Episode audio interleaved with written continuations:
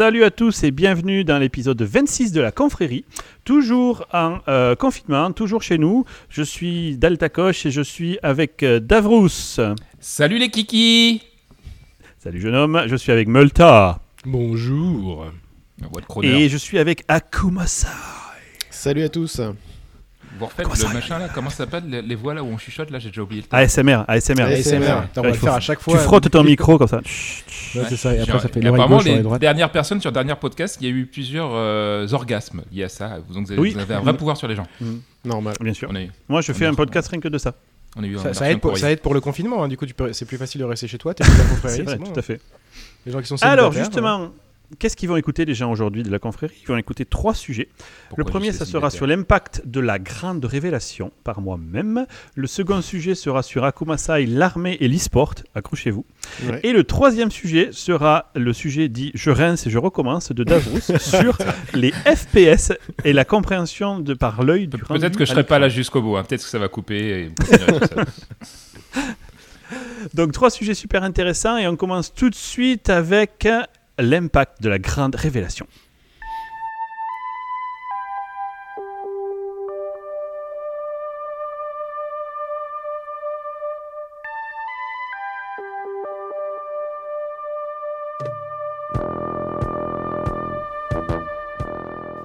On commence Alors. avec toi-même, quoi. Ah, c'est moi. Mais tu connais Quelle la règle. surprise Quelle surprise Akuma Sai, t'as- Incroyable. t'as pris un truc dans ta main. Alors, c'est- c'est pas. T'as pris quoi dans ta main là? Je sais que les gens vont pas le voir. C'est un truc pour. euh, c'est un spray Ah, je- pour le nez. Je crois que c'était un god. Excuse-moi. Euh, c'est- C'était un, Ça un god, mais qui était en forme de Tu tic-tac. remarqueras qu'il est. ouais, c'est spécial. attends, je vais faire un screenshot. Tu peux le montrer Je fais un screenshot pour les gens. Voilà, Et tu le mettras sur Twitter. Et on fera, on fera un sondage pour savoir euh, qu'est-ce que vous auriez pensé que c'est. Qu'est-ce que ça peut être? C'est super space. Alors, donc, l'impact de la grande révélation. Aujourd'hui, moi, je voulais vous parler de quelque chose. En fait, c'est toi, Davrous, qui m'a, euh, j'allais dire, euh, introduit, mais initié euh, plus précisément. Comme quoi, je suis pas sujet. juste un connard, apparemment. Hein Si, la plupart du temps, quand même. ah oui, quand même. J'ai des Mais, fulgurances, mais là, euh, t'as des fulgurances, exactement. Et c'est pour ça que je te considère comme un de mes meilleurs amis, parce que t'es souvent con, mais des fois, quand t'es pas con, c'est Ouais. impressionnant. Ouais, mais je sais pas Alors que la plupart des gens que je connais, Ouais. Ouais, sont ils sont, ils sont intéressants, moyens la plupart du temps, mais pas cons, tu vois. Ouais. Toi, t'es je quand suis- même euh, vraiment dans les des échelles. pics, quoi. des pics de Dirac en fait. Très très con, puis d'un seul coup, fulgurance. Voilà. Exact. Alors justement, revenons à mon sujet. Alors, euh, c'est un sujet qui est très je dirais, parce que Bravo, bravo, Euh, beau juste- mot. Je- je- Ouais. Félicitations, Ouais. t'as réussi à le dire sans trop de difficultés. quatre voyelles, j'étais chaud, quoi. Ouais, c'était chaud. Euh, du coup, qu'est-ce que c'est? Je vais juste rec- reculer un petit peu, step back, comme disent les Américains, pour vous donner un petit peu le contexte. Tu as partagé en fait euh, la vidéo d'un gars que tu as rencontré chez Monsieur Bernard Werber, puisque David Rousset est un intime de Bernard Werber maintenant, je voulais le signaler. voilà, voilà. Euh, et il a donc rencontré un réalisateur qui a tourné un reportage pour Canal+. Ce réalisateur, en fait, a repris euh, des éléments et d'un reportage qui s'appelle Unidentified aux États-Unis, auquel il a ajouté énormément de contenu français. Ce reportage parle, en fait, euh, des objets volants non identifiés. Alors, ça part tout de suite dans le stigmate, puisqu'on va se fout de ta gueule en disant petit bonhomme vert, etc. Ce que j'ai énormément apprécié sur le reportage que tu as partagé, David, euh, que je mettrai dans les notes de l'émission si j'oublie pas, c'est euh, que a pris que des gens extrêmement euh, crédibles. Il Mhm. a, il a pas pris, tu vois, le, le barjot qui fait l'amour aux arbres et qui dit euh, je ressens l'univers, tu vois. Il a pris le patron de la DGSE, il a pris euh, le directeur de Harvard, euh, Ouais. pour- enfin le responsable de la partie d'astrophysique à Harvard, le directeur, le mec, il est respecté de ouf dans l'univers. C'est lui qui a par exemple parlé de Moa Moa, vous savez, le cigare de Robert qu'on Ouais, évoqué. le fameux Robert. Mais ouais. ça venait juste Ça m'a fait marrer. Harvard, Stanford, Harvard, en fait, le gars, euh, c'est juste le patron de l'astrophysique à Harvard, une des plus grandes universités. Un ancien démocrate qui a quand même qui était sénateur et qui a bossé avec. Voilà, Obama, c'est pas enfin, un ancien démocrate, Ah, c'est pas c'est forcément- le patron de la majorité, Harry Reid, à, à la Chambre des, euh, euh, du Congrès aux États-Unis. Il était le patron de démocrates. C'était genre le numéro 2 du gouvernement, quoi, Hmm. Ouais, ouais, hein, ouais. Après, Mm. euh, après le président. Après, bon, la politique, Euh, c'est pas il- forcément. euh, Oui, c'est vrai, de- mais enfin bon, tout à Mais fait. bon, oui, oui. Mais ces gens-là, au contraire, ces gens-là ont peur du stigmate. Ces gens-là, ils ne pas, ils vont pas te dire, il y a de- je crois qu'on est visité, tu vois. Ils auraient peur de ça. Alors, qu'est-ce qui s'est passé en fait euh, à la base euh, euh, C'est venu euh, de, de ce dé- d'ailleurs de ce gars, Harry Reid, là, le patron des démocrates à la Chambre quand euh, Clinton, euh, non, pardon, quand Obama était au pouvoir, je vais y arriver. Il époque. a demandé à ce que le département de la défense euh, mette en place un groupe qui s'appelait ATIP, euh, qui était donc l'analyse en fait des phénomènes euh, d'objets volants non identifiés. Il se trouve qu'en fait, jusqu'alors, les pilotes, notamment de, l'armée, de la, marine, etc., américains, croisaient très fréquemment, et vous allez voir, c'est assez incroyable, c'était ce que disait Étienne lors du dernier sujet, des, des objets volants non identifiés, mais il y avait un stigmate tel qu'ils n'osaient pas en parler. C'est quand même remonté plusieurs fois, notamment avec un incident qui est connu maintenant, qui est l'incident du Nimitz en 2004, que j'avais présenté également la dernière fois, Étienne, et qui a été capturé sur vidéo par des avions, par des F-18, euh, avec des caméras thermiques, des caméras infrarouges, euh, un objet qui ne peut pas être fait par des humains. Donc avec une accélération euh, jusqu'à, allant jusqu'à 6000 miles par heure, sauf qu'on ne sait pas faire ça aujourd'hui, qui est capable de s'arrêter sans inertie, ce genre de choses. Bon, bref. Donc en voyant le reportage de Davros suivi euh, par le sujet qu'avait fait Étienne la dernière fois, plus une série qui s'appelle Unidentified, euh, que, j'ai regardé là, qui est disponible il y a deux saisons, et ils suivent en fait l'ancien patron de ATIP. Donc ATIP, qui était le groupe au Pentagone, qui s'occupait d'analyser les, les objets volants non identifiés. Ce monsieur a démissionné en 2017 avec une lettre qui est maintenant qui a leaké dans le public où il dit il y a trop de résistance en interne au Pentagone, encore trop de stigmates. De plus, la, la grande majorité des leaders sont des chrétiens, et vous allez voir pourquoi j'en parle, parce que c'est important pour mon sujet, et ils, sont, ils ont du mal quoi, avec ça, ils ont du mal avec ça, et on va y revenir. Donc il a démissionné, il, il a démissionné ce monsieur, ouais, sauf que Mulder n'avait pas démissionné du FBI, et lui il a démissionné du Pentagone, et il a lancé avec euh, justement Harry Reid, avec euh, l'ancien euh, secrétaire à la défense, l'assistant du secrétaire à la défense américaine, etc. Ils ont monté un groupe et ils ont investigué. Et ils ont fait un reportage qui s'appelle Unidentified. Bref. Pourquoi tout ça? Moi, ça m'a juste convaincu, et voilà, je vais le dire ouvertement, je fais mon coming out. On est visité. on est visité par des objets. En tout cas, Alors, toi, toi, t'as l'air bien visité. est visité par des objets comme l'objet que nous a montré euh, Kumasai tout à l'heure ou Exactement. T'as Hein. Non, pas un blocage. plus des hein. objets Ça, volants tu m'inquiètes un petit peu, David, hein, quand même. hein. C'est pas un blocage, une conseillé à. Davros. Regarde, j'ai- j'en ai un deuxième là. Et celui-là merde. est peut-être plus Avec des Mentos. Il y a des trucs Si tu pour mets des Mentos avec du j'ai coca. Il y a un moment dramatique, ne le coupez pas, c'est le moment dramatique de Delta Koch qui se livre au monde. Donc ouais, c'est vrai que j'ai fait mon coming out et on commence à parler de Mentos dans le cul avec du coca, c'est bizarre. Mais bon, admettons. Euh, bref, euh, donc moi je suis convaincu qu'il y a euh, des phénomènes non expliqués. Alors il y a trois explications potentielles, euh, clientes. La première, c'est l'armée américaine a des, sujets suffisamment secrets pour que le numéro 2 du gouvernement ne soit pas au courant. Moi, note. Euh, soit c'est une puissance étrangère aux États-Unis, donc Russie ou Chine, les- auxquels on pense en premier, mais qui ont fait un vrai saut générationnel sur la technologie. Ils sont capables de maîtriser l'antigravité. Ce qui voudrait dire qu'ils pourraient aller sur la Lune à des vitesses quasi presque instantanées, je dirais. Ils seraient capables d'aller sur la Lune en quelques minutes. Ils seraient capables de passer. Ils, ont une ils auraient une capacité de passer de l'eau à l'air à euh, l'espace, alors qu'aucune de nos vaisseaux ne savent faire ça. On a des objets qui portent des objets dans l'espace et après ces objets dans l'espace naviguent dans l'espace. On n'a pas un objet capable d'aller dans l'espace, sur Mm. Terre, de revenir, etc. Vous voyez? Ils ne sont pas transmédia, comme ils disent. Bref. Ou sujet numéro 3, ben, c'est pas nous qui l'avons fait, c'est pas, pas humain. Bon. Alors moi je suis plus attaché à celui-là et euh, je vais pas revenir sur tous ces détails-là parce que c'est pas le sujet de, mon, euh, de ma présentation ici. Euh, je vous encourage à lire et à regarder Unidentified. Je vous donnerai le lien, ainsi que le reportage du pote de David. Bref. Donc on part du préjugé, du pré-assumé, on va dire, que nous avons été et nous sommes visités couramment par des espèces intelligentes extérieures à la Terre. Ok? Pourquoi on ne le sait pas? Quand on regarde ces reportages-là, les mecs te disent il y a des effets. Il y en a, en moyenne, deux par jour. Alors, ils ne sont pas tous crédibles, les deux par jour. Les plus gros crédibles Attends, juste, juste avant. sont- Ta question c'était pourquoi ils viennent, on sait pas, ou pourquoi est-ce qu'on ne sait pas? Alors, pourquoi est-ce qu'on Je ne suis le confuse par. Parce qu'il y a Ah des ne le instances pas. Il y a des instances dans le gouvernement américain, mais dans les reportages Unidentified, on apprend qu'il y a euh, que le gouvernement italien est ouvertement euh, euh, OK sur le sujet. Ils en parlent ouvertement. Les Italiens ont une, une cellule. En France, nous, on a euh, un, un groupe qui fait partie d'un groupe international qui s'appelle le MUFON. On a le MUFON de France, mais surtout on a le CNES avec le GEPAN qui est un Mhm. organisme financé et payé, euh, qui, qui font des analyses de tout ça et qui ont Moi, je l'ai découvert d'ailleurs en regardant le reportage. Je savais même pas qu'on avait Oui. notre, notre équivalence. Et, et c'est des gens euh, sérieux, hein, ils rigolent pas. Hein, c'est pas des, Ah non, pas ça- des fondus comme tu le dis. hein, ouais. C'est des polytechniciens, c'est des gens hautement crédibles qui font des analyses et qui disent ben, sur ces sujets-là, on ne sait pas d'où ça vient, c'est pas une puissance militaire, c'est pas quelque chose que l'on sait, notre renseignement n'est pas au courant. Alors ça, ça stresse à mort les Américains, on va y revenir. Bref, donc Il y a un présupposé ici que je vous demande d'accepter, euh, c'est de dire, ok, on est visité par des objets volants non identifiés qui ne sont pas d'origine terrestre. Sachant que mon pour seul ton deux, supposé. de toute façon, imaginons que ça soit un su- un- une technologie euh, d'un autre pays, euh, je sais pas, les Russes ou les Chinois, ça changerait. Non, mais on serait tous russes. Ouais, on, ça serait tous russes. Ça, se- ça se changerait énormément en plus le positionnement des Américains. S'ils savaient par exemple que c'était chinois ou russe, Hmm. ils feraient pas les barbeaux à les provoquer ou quoi que ce soit. Enfin, ça changerait Ben vraiment non, la sûr. géopolitique, tu vois. Donc, euh, Surtout que la majorité des effets, euh, des moments où sont vus ces UFO, c'est au-dessus des unités stratégiques nucléaires américaines. Donc ça, si tu veux, ça, là, là où il y a les missiles balistiques, au-dessus des porte-avions, etc., ça stresserait, ça stresse à mort les Américains. Leur force dissuasive, comme pour la France d'ailleurs, c'est le nucléaire. Aujourd'hui, il n'y a rien au-dessus. C'est euh, le top euh, VIP de l'arme de dissuasion. si, il y a Twitter. nucléaire. Twitter, Si. c'est assez puissant aussi. C'est pas mal, ouais, c'est vrai. Et d'ailleurs, quand c'est hacké, c'est très fort. Mais si tu veux, pour une, une puissance militaire, te dire que ton arme la plus puissante, elle est visitée et donc potentiellement euh, inopérante, c'est très très très très grave, quoi. Bref. Ok, donc on part de ce prérequis, on pense qu'on est visité par une espèce extraterrestre. Et deuxième chose qui en découle, on pense qu'ils sont pacifiques.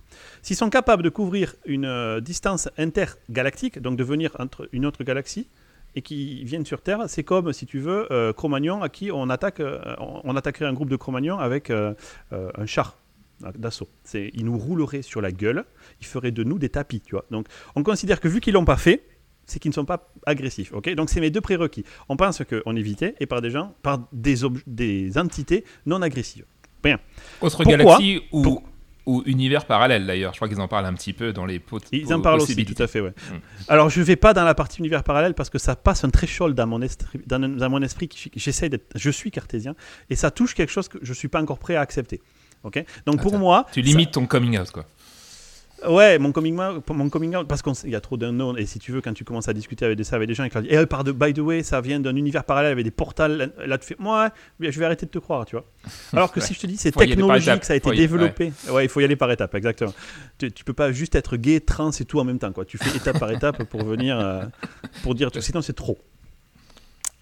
Alors, euh, et euh, grosso modo ici, ce que je veux dire, c'est que, admettons que ça c'est le cas, pourquoi on n'est pas au courant? Parce que forcément, il y a plusieurs gouvernements qui ont investigué dessus, ils ont trouvé des choses qui ne sont pas révélables. Pourquoi? Moi, je pense que si demain, à la télé, le gouvernement américain, une fois qu'on aura viré Trump et qu'on en met, met un être humain à la place, tu vois, euh, parce que par lui-même, Trump, c'est extraterrestre, on est d'accord. Mais c'est pas une preuve suffisante. On met un vrai humain qui devient président et qui nous dit, sur une conférence de presse, voilà, nous avons fait une rencontre avec une espèce non, non humaine, une intelligence non humaine. Qu'est-ce qui se passerait dans nos vies? Imaginez le changement brutal et monstrueux qui se passerait dans nos vies. Là, Ah bah comme ça, c'est la quand fin je du me monde. dis, c'est, mais c'est la fin de notre civilisation. Pour plusieurs raisons que je vais vous évoquer ici et j'aimerais après qu'on en discute. Pour moi, maintenant, on va essayer de prendre ça par plusieurs euh, aspects. Tu es un chercheur aujourd'hui. Tu cherches par exemple à euh, je sais pas, améliorer les batteries de ta voiture. Et puis là, on te dit qu'il y a une espèce qui vient d'arriver qui maîtrise l'antigravité, donc avec des, for- avec des sources d'énergie colossales que tu ne maîtrises pas. Mais t'arrêtes de chercher en fait. T'attends juste qu'on te le donne. Je pense que c'est démotivant au possible, juste pour des chercheurs. Ensuite, la religion. Réfléchissez à la religion. Et c'est pour ça que j'en parlais tout à l'heure, qu'au Pentagone, apparemment, il y a des... le- Hum, Ça va être le pire, là. Parce qu'on te, on te gave d'idées en te disant Dieu t'a créé à ton image, etc. Déjà, ils ont eu du mal à dire que la Terre n'était pas au centre de l'univers. Ça leur a pris quand même plusieurs centaines. Ils n'ont pas tous réussi. Ils n'ont pas tous réussi. Il y en a encore qui pensent qu'elle est plate, etc. Tu vois Euh, et là, on va te dire, dans ta religion, ce le dogme qu'on t'a mis euh, en tête, à savoir que Dieu t'a créé à son image, donc tu, toi, humain, à l'image de Dieu, déjà, ils ont eu du mal avec les couleurs, tu vois. Ils n'ont pendant très longtemps pensé que les, les personnes noires n'avaient pas d'âme, parce que c'était contre leur dogme, tu vois. Ce dogme, il a mis un temps fou à évoluer. Et là, d'un coup, on te dit, eh, by the way, là, il y a des gens qui nous visitent, il y a zéro chance qu'ils aient une tête humaine, c'est sûr, quoi. Ils auront forcément d'autres formes. Et du coup, bah, les religions, elles vont dégoupiller, quoi. Ou au contraire, les sectes, là, ils vont partir en feu, ils vont les prendre pour des dieux, etc. Je pense que ça va. Il y a des gens, ils vont partir en cacahuète. C'est est-ce que, De- est-ce que d'ailleurs, est-ce que d'ailleurs, c'est pas déjà ce qui s'est passé. Quand tu, il y a souvent des trucs euh, qu'on entend avec euh, les Égyptiens et tout, tu sais, genre, c'est quoi cette émission là où il dit tout le temps, euh, selon les adeptes, euh, Ah oui, oui, selon les ça, adeptes de la théorie des anciens astronautes, là, Alien, plus Oui. Ouais. Et, euh, et- et c'est c'est la base de tout ce truc-là, hein, euh, où, euh, où en fait ils disent que bah, comment ils ont réussi à faire ces pyramides et ces trucs-là, et, com- et qui, qui était leur dieu, euh, qui, ou qui étaient même d'ailleurs les, C'est- euh, C'est quoi le nom des chefs des Égyptiens? Putain, j'ai trop de mémoire là. Les pharaons, Pharaons. les Pharaons, ouais, Ouais. qui, voilà, qui étaient les pharaons, qui étaient vus comme des dieux, c'était peut-être, peut-être qu'ils ils ont, eu- ils ont ac- eu accès à, un- à une, une connaissance qui venait de- d'ailleurs, quoi. hein. Ouais. Peut-être que les religions de Bon. l'époque et même d'aujourd'hui dérivent un peu de ça, quoi. Alors ça, je pars pas dans ce, dé- dans ce débat-là parce que c'est vrai que c'est chaud et il n'y a pas de preuves, tu vois. Du coup, euh, j'essaie vraiment de rester ultra pragmatique parce que c'est un sujet Ouais, stigmatisant et à puis mort. c'est la, complexité du truc, c'est que dès que tu t'approches de ce genre de sujet, et c'est bien qu'il l'ait ouvert Il y a à plus des aucune preuve. Euh, dès qu'il y a un truc qui reste un peu mystérieux, on peut tout de suite du coup Ouais. l'associer à cette, euh, comme le coup des, des pyramides. Moi, je reste convaincu que c'est le- un savoir-faire humain qu'on a juste euh, Qui a été on perdu. On a oublié la trace, comme on voit aujourd'hui les centrales nucléaires, on n'est pas capable d'en refaire et 50 ans après, tu vois. Donc, euh, imagine les, les Ou aller sur la Lune, ou aller sur la Lune. Ouais, ou aller sur la Lune. 2000 ans, en- le savoir-faire qu'on avait deux, voire même 4000 ans en arrière, c'est, ça me paraît pas choquant qu'on ne soit pas capable de, de le remettre en place, quoi. Donc, euh, Mhm. mais, mais je comprends ce que tu veux dire, euh, mon cher ami Moltin. Et moi, j'ai beaucoup du coup, les réfléchi, enfin, je vais complotistes- te laisser continuer, mais j'ai eu une complotistes- grande discussion avec ma chérie, justement, et j'ai discuté, je te, je te dirai de quoi j'ai discuté avec le réalisateur, sur pourquoi, d'après lui, il balance les images comme ça, et maintenant. Donc, je te laisse continuer. Ah ben j'en viens, j'y viens. Moi j'ai ma théorie aussi là-dessus. Et euh, mais en fait, juste pour finir, les complotistes ils vont exploser aussi. Là, ça va être terminé. Là, là, t'as une source de complot déjà qu'on n'arrive pas. à- On a encore des gens qui croient que la Terre est plate et qu'il y a des complots avec les reptiliens, etc. Alors que franchement, il y a rien qui, qui tout prouve que non. Mais là, on va se retrouver avec une intelligence extraterrestre. Ça va être la fin de tout, la fin de tout. Euh, et donc justement, un dernier point. Imaginons que tu es très, très malade. Tu as une maladie qui n'est pas soignable aujourd'hui. Et il y a des gens, enfin des, des entités qui arrivent. Mais qu'est-ce que tu fais dans ces cas-là? T'imagines Ces gens-là, ils vont donner tout ce qu'ils ont. Ils vont. Enfin, moi le premier. On me dit tu as une maladie incurable et puis demain on annonce qu'on est visité. Mais là, mais je veux rentrer en contact avec eux. Je veux qu'ils me soignent. Et ou les riches qui vont vouloir devenir riches. Ou les- enfin. Vous imaginez l'enfer que ça va être. On va passer d'un mode où on est seul et on pense qu'on est seul et du coup on se débrouille à on va passer en full mode assistana, un mode maximum à la assistana. française, à la française. Je l'ai pas dit, c'est pas moi qui l'ai dit. Euh, alors, de- un autre point de vue, nos amis américains, dit les bourrins, eux, ils seront plus numéro un. Ils auront plus le contrôle. Parce que là, euh, c'est pas avec leur, le, le top de leur technologie, ils vont jeter des cailloux, tu vois, euh, sur, euh, sur ça. Et là, moi j'ai peur. J'ai peur que ça va, dé- ça va déraper, qu'un Trump il va vouloir leur shooter dessus des armes nucléaires, etc. Les nationalismes, ça va partir dans tous les sens. Euh, des secteurs entiers vont s'effondrer. Le pétrole, alors on est en train de te dire, il y a des gens qui nous visitent avec une, une énergie quasi infinie. Ah bah, ouais, tout, les- les- tout ce qui est pétrolier va se- va s'effondrer. Ça, va être la chute de la civilisation, pour bien ou mal, je sais pas. Et c'est pour ça que je pense que ça n'a pas encore été annoncé, et je pense aussi que c'est pour ça que de plus en plus fréquemment, des médias crédibles, comme le New York Times en fin 2018, commencent à doucement éséminer de plus en plus d'informations. Ces trois vidéos dont on parle de plus en plus là, qui sont sorties du chapeau, pour moi, c'est une étape de plus vers on va t'en parler de plus en plus, on va t'attendrir la viande pour que le jour où ça sera prêt, ça sera rentré dans l'inconscient collectif et ça ne sera pas un choc. Ça ne doit pas être un choc pour pas qu'on en claque. Et je pense que ces êtres-là sont suffisamment pacifistes pour penser à ça. Voilà. Si, donc euh, je comprends, mais du coup, ce qui est euh, euh, co- comment, genre, on n'arrive pas à se mettre d'accord au niveau de la Terre sur plein de trucs, tu sais, la planète, toutes les forces qu'il y a, tous les tous les différents pays sur des trucs super simples. Ça veut dire qu'ils ont réussi, réussi à tous se mettre d'accord, tous les super pouvoirs qui auraient, euh, qui sont au courant de ce truc-là, pour attendre et avoir une stratégie pour en parler de plus en plus? Oui, oui, je pense. Mais qu'est-ce que Ça, tu ça veux me, faire? par- ça me Qu'est-ce paraît euh, super Bah, parce complexe. que parce que je pense qu'ils Mais c'est pas complexe. ils- Les mecs, c'est comme si tu as- bien ce qu'a ce qu'a dit Delta Koch, c'est si si jamais euh, ils balancent la sauce trop tôt, euh, tout le monde perd au jeu en fait. T'effondres ton pays. Ton- T'effondres ton, ton propre pays. Les Américains, s'ils effondrent ça, je suis même pas sûr qu'ils aient briefé, briefé Trump. Je pense qu'il y a un pouvoir qui, qui est en place et qui ne suit pas les élections, tu vois, des genres de cabinets, etc. Mais si, si tu dis ça à Trump, t'imagines ce qui va se passer Twitter va Non, mais exploser. sérieux, quoi. mais c'est fini, quoi. Donc je pense qu'il y a, j'ose espérer, et les, les, les entités, si elles existent, je mets des si partout pour pas passer non plus trop pour un, pour un illuminé, euh, ils ont cette connaissance, ils sont capables de venir jusqu'ici. Ils sont- techniquement, ils ont des années-lumière. C'est comme nous et Cro-Magnon, tu vois. On va- quand on va croiser des peuplades aborigènes que l'on rencontre pour la première fois, on n'arrive pas avec nos voitures, avec euh, Amazon, etc. Tu vois. On arrive tout doucement, on se met à leur niveau, on essaie de comprendre comment ils fonctionnent, on essaie de rentrer dans leur fonctionnement et doucement, on leur ouvre la porte de notre monde. Mm. On peut pas rouler sur Mhm. eux. Enfin, si, t'as- t'as- les, les conquistadors ont fait ça, et t'as vu, euh, Ouais. les Aztèques, ils ont bien compris que c'était pas la bonne technique, tu vois. C'est une belle analogie, ouais, je trouve. C'est pas mal. Effectivement, ça, ça représente. On bien le peut problème, pas- quoi. Arriver avec donc c'est pareil, voilà. Alors, imaginons qu'un jour on trouve euh, des. Oui, vas-y. Non, je t'en prie. Je sais pas qui voulait parler. Ouais, mais fini. En fait. Voilà. Mais en fait, ça me fait penser, moi, en termes de. Je vais te dire de quoi j'ai discuté avec lui après, mais moi, ça m'a fait penser aussi à tout ce qu'on voyait en science-fiction qui était du coup super à nouveau intelligent. Euh, par exemple, dans Star Trek, ils ont des règles Oui, comme ça de, Trek est- oui. de, de la manière dont ils vont aussi visiter un nouveau peuple en fonction de leur évolution technologique, mais je pense leur évolution tout court, tu vois, comment ils vont, ils vont réagir. Dans Stargate, ils évoquaient le sujet aussi de temps en temps, genre, euh, euh, ils arrivaient sur des planètes des fois où il y avait déjà des conflits entre plusieurs pays, et ils arrivent Ouais, dans un pays, donc imaginons que, je sais pas, moi, le premier contact se fasse euh, en Russie, euh, tu peux te dire que ça peut être super dangereux parce que euh, les Américains ils vont pas apprécier et puis ça va partir tout de suite en, en cacahuète, tu vois. Donc, euh, Mm. Et donc, je, Il y a toute une. Ils comprennent notre microcosme, je pense, et du coup, ils, ils- font en sorte que. Après, on ne sait pas pourquoi, et j'espère que c'est pour du bien, espérons.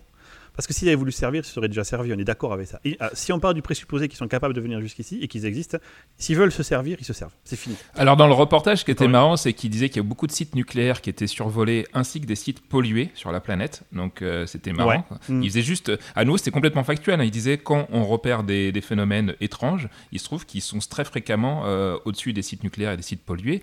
Et en fait, dans les, c'est pour ça que je parlais d'univers parallèle où il disait la question qui est qu'est-ce qui viendrait nous pourquoi ils viennent s'emmerder à venir nous voir, tu vois, s'ils sont super évolués, on est quand même globalement, même nous on admet qu'on est une espèce complètement conne, les êtres humains. Alors tu as, fait une démonstration la dernière fois avec, euh, avec Pluton, comme quoi on est capable de faire des choses incroyables, mais Mhm, globalement, en moyenne, je pense, l'être humain est quand même très très con. On le voit aux États-Unis, on le voit un peu par- partout avec le populisme, etc. Tu dis qu'est-ce qu'ils viennent, pourquoi Toi, ils viennent nous voir tu- tu te juges comme ça. Mais nous, quand on va voir les aborigènes ou quand on trouve des peuplades qui n'ont pas eu de contact avec l'humanité, par exemple dans la forêt amazonienne, ça se trouve, eux, ils se trouvent très cons. On ne sait pas. Oui, Nous, ouais. en tant que peuple de visite, on est curieux. Et je pense que c'est eux, ils sont curieux. Ou euh, euh, s'ils ont un bon cœur, tu vois, ils veulent nous aider à progresser, peut-être, tu vois. À... Je sais pas si tu atteins ce niveau de technologie. Admettons qu'un jour l'humanité l'atteigne et qu'on trouve d'autres planètes hein, habitées. J'ose espérer qu'on fera la même chose, qu'on se dira. Moi, je pense gars, que si on arrive on à atteindre un niveau technologique tel, c'est qu'on a réussi à ne pas s'autodétruire. Donc, c'est qu'on a réussi à passer au-dessus de nos, de nos démons et de nos différences. Donc, ça, va dans, ça va dans ton sens. Ensuite, ce qu'il disait sur les sites nucléaires, c'est là où il venait sur les, les univers parallèles, c'est peut-être que euh, s'il y a des, des univers qui seraient connectés, ça fait partie des nombreuses théories, peut-être qu'en faisant des conneries sur notre planète, on arrive on à, peut faire à- du mal chez eux. on peut affecter ce qui se passe de l'autre Mm. côté d'une fameuse porte ou, ou quoi que ce soit, et qui viendrait s'assurer que euh, bah, on, on foute pas la merde chez eux, tu vois. Il y a quand même un intérêt pour eux, que ça soit pas un intérêt, on va dire, euh, euh, par compassion pour nous ou par. Bah, Oui, bah, des, des gens. aussi nous raser la classe. Ah ouais, mais je pense pourraient qu'ils aussi nous rayer la Effectivement, carte. je pense que s'ils sont présents, ils sont forcément pacifistes, ou alors ils ont un plan à long Mm. terme, ils attendent juste qu'on s'éradique par nous-mêmes, je sais pas. Mais euh, donc la discussion que j'ai eue avec patients. lui, c'est pourquoi ça sortait maintenant? Et il m'a tenu à peu près le Ah même oui. discours que toi, c'est euh, c'est préparer les gens au fur et à mesure, de distiller l'information. Il dit aujourd'hui, les gens qui ont tilté sur, sur, sur ces informations, sur le reportage, c'est des gens qui ont euh, globalement un bon, une bonne connaissance scientifique, ils sont pas cons. Euh, donc euh, je vais nous inclure dedans de manière totalement euh, euh, arrogante. Logique, Et- logique et, et- normal. hein. Et, que, et qui se dit que si c'est des gens, on va dire, avec un- une certaine crédibilité qui s'emparent d'abord du sujet, comme le mec d'Harvard, etc., de temps, ça va ruisseler au fur et à mesure. euh, parce que ce qui, dans la situation qu'on avait, c'est ce que tu disais, si on donne ça à des bourrins euh, qui Ah ouais, sont, qui intégristes, euh, y a des, Mm. on a eu des problèmes en France parce qu'on dessinait un mec qui était censé être leur dieu, hein, Mahomet, donc, euh, et euh, Mm. il y a des mecs qui se faisaient descendre à la Kalachnikov comme ça, comme tu dis, si on leur dit, bon, comme tu dis, by the way, et ben il y a d'autres espèces qui sont supérieures à nous, je sais pas ce qui va se passer, quoi. Donc, je pense que la stratégie, c'est d'y aller en douceur. Et à la fin du, du- du reportage, moi, c'est ce qui m'a retourné la tête, c'est qu'ils ils arrivent à analyser la fréquence des, des gros Ah oui. passages de de- d'OVNI. Euh, et donc, ils ont déduit un pattern. Et la prochaine fois qu'il devrait avoir un, un gros truc qui arrive, c'est en 2035, donc fin d'année 2035. Et, euh, et ce que- quand je discutais avec le réalisateur, il me disait c'est quand même pas mal comme date parce que Il me dit, je sais pas si t'as remarqué, euh, ces dernières années, on a découvert pas mal d'exoplanètes euh, qui, qui seraient compatibles Oui. avec la vie, com- compatibles avec la, la nôtre. Il fait déjà rien que ça. Ça change notre point de vue sur le côté crédible ou pas de la, tu vois, de, de- de la présence de vie en dehors de chez nous. Parce qu'il y a d'abord Oui. croire que des extraterrestres puissent venir, mais il y a déjà le fait simple d'accepter qu'on n'est pas les seuls dans l'univers, tu vois. Donc, euh, donc on a trouvé plein de planètes qui étaient similaires à la nôtre et propices à la vie. Ensuite, on, ça prouve pas qu'il y a forcément la vie, mais et il me disait, tu vois, je suis convaincu qu'on va trouver d'autres choses du même acabit d'ici 2035 qui nous permettra de nous- ouvrir les chakras au fur et à mesure pour accepter quelque chose qui sera violent par nature. Euh, c'est une information aussi violente, quoi. Donc, euh, bah, Tu peux le voir d'un côté extrêmement positif en te disant on va faire un saut, mes gars, mais et de, ma- de mon vivant quoi. On va on va changer. C'est un, un, un jump start quoi. Vraiment un truc énorme quoi. Ou Mais alors, je- ça- on peut aussi se dire que ça pourrait être une. on- Peut-être qu'on est dans une simulation et que les trucs qu'on voit qui volent, c'est la souris du gars qui joue, non? Ça peut être juste ça. De temps en temps, tu vois, ça passe au-dessus. Merci. Ou, de- ou le menu, le menu, tu vois, quand il ouvre le menu pour aller rajouter des trucs. Moi ça, me, moi, ça me fait rire. Ça, ça désespère euh, Delta Coach, mais moi, ça me fait rire. Non, mais c'est vrai que c'est quelque chose. je- je- je- J'y suis rentré presque comme en religion, tu vois. D'un coup, j'ai eu une, une révélation en me disant putain, mais c'est vrai. Et quand tu commences à Mais- chercher et à creuser, tu dis. En mettant de côté tout ce qui est pas crédible, j'arrive quand même à avoir une vraie grosse liste de trucs crédibles que moi je peux croire en tout cas. Non, non, mais attends, attends, attends. Je je dis ça pour déconner avec la souris, mais c'est peut-être le cas. Il y, a, il y a quand même des théories qu'on que on est dans une simulation. Donc si ça se trouve, c'est juste. Bah, euh, Ouais, mais même sans aller jusque là, simulation eux ils sont le, aussi. le gars, il joue à SimCity et il prépare la catastrophe naturelle, l'invasion par les extraterrestres, tu vois. Ok, d'accord. Ça passe pas. Non, Yes. c'est- là, là. Tu parles à un religieux désormais. C'est vrai qu'il critique les, les intégristes religieux, Il a mais un il dogme. est même c'est rentré clair. dans, dans- dans Le truc, c'est qu'on a, on a zéro preuve. J'essaie de rester vraiment pragmatique avec les trucs dont on a des preuves. Ça, c'est juste une théorie, effectivement, comme la théorie suis- des, des multivers, etc. Peut-être, je ne sais pas. Je sais, ça, je sais pas. Peut- Peut-être, mais c'est c'est tout aussi. euh, avec les informations qu'on a aujourd'hui, nous, en tant que non Non mais il faut, dire ce qu'il y a. cet Il faut dire ce a. univers-là, C'est c'est c'est complète- c'est- complètement con l'idée de la. Je suis obligé de Non, te le dire à un moment donné, Malta. On a, on a juste pas de preuves. On a juste une statistique en disant peut-être qu'effectivement, il y a un chemin où une civilisation a atteint un certain niveau technologique pour simuler un univers. C'est vrai. Voilà. Mais on n'a pas une preuve de ça. Là, on voit dans notre, dans notre monde des phénomènes qui ont été capturés avec des gens crédibles. Il y, a- il y a une preuve, c'est ça que je veux te dire. Je dis, c'est pour moi plus Ah, important. mais je, je suis d'accord, je, C'est plus- je- je te fais chier. Ouais. Ensuite, Et ensuite même, j'ai bien aimé ce que est tu as dit quand même euh, pour une fois, Delta Coche, c'est rare, mais euh, j'avais pas pensé au fait que tu pouvais démotiver des chercheurs, comme tu le dis. Si tu sais que tu as une technologie qui a des, des milliers d'années d'avance sur toi, pourquoi tu te ferais chier? Et c'est aussi une thématique qui est abordée dans les, dans les films de science-fiction. C'est pour ça qu'ils attendent qu'ils atteignent cette maturité, je pense, euh, technologique. technologique, qui exactement. est Ouais. certainement associée à une forme de maturité philosophique en fait, tu vois, de dire que si j'arrive à construire cette technologie sans buter tout le monde autour de moi, c'est plutôt bon signe sur ma capacité à, à m'entretenir avec d'autres avec d'autres d'autres espèces quoi. Donc euh, Après, Mais- c'est une- c'est une vue un peu négative parce que ça pourrait aussi motiver les gens. Toi, quand, quand tu fais de la recherche et tu dis putain, je sais même pas si un jour je vais réussir à trouver un truc comme ça, et que tu as juste l'information que yes, il y, a des- il y, en a- il y en a qui ont réussi à le trouver, ça peut te, donner ouais. un boost, tu vois, aussi de motivation quoi.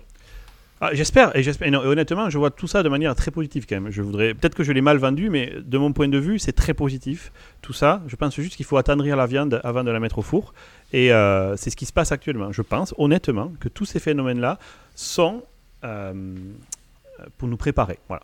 Je vois pas d'autres raisons. C'est ça que je veux te dire. Pourquoi est-ce que l'armée américaine aurait faké ça? Ils pourraient faker la vidéo, pourquoi pas, admettons, avec des super effets spéciaux qu'on ne détecte pas. Quel, est leur- quel serait leur objectif?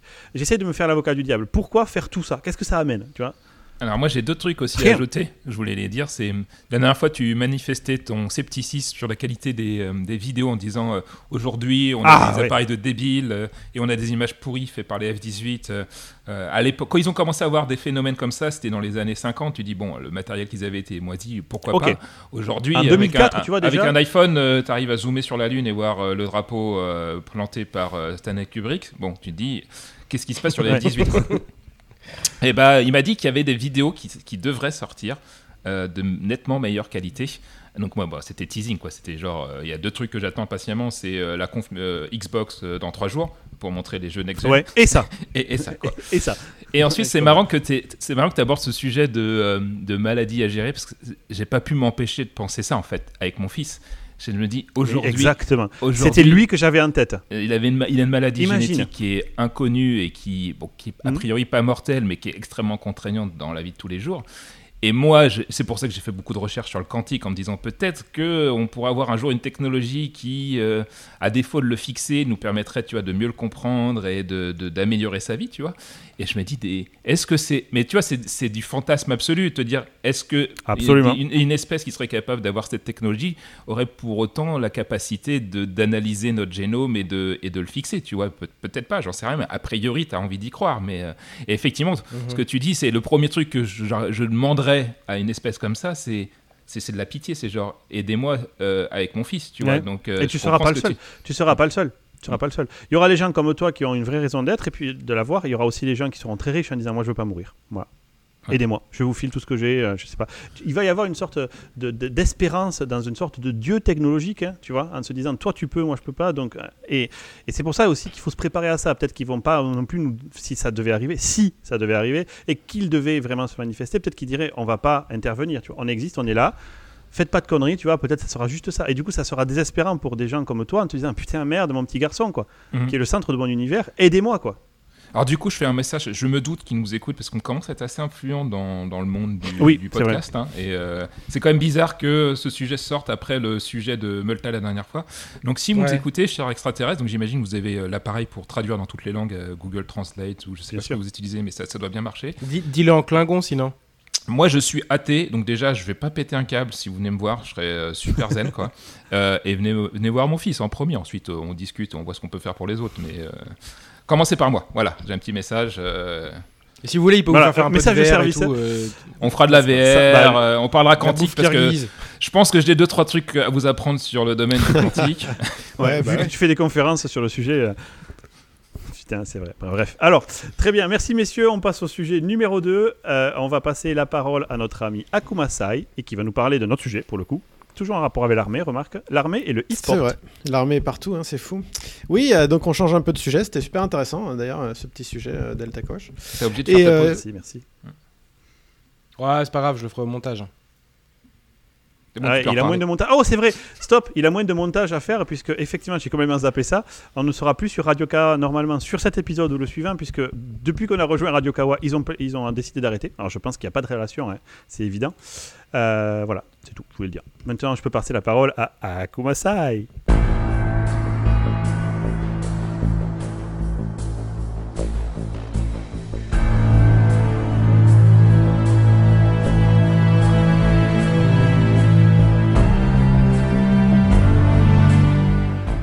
Ça marche. On ne t'entend pas. Donc, Ah, si, ah, si, je suis là.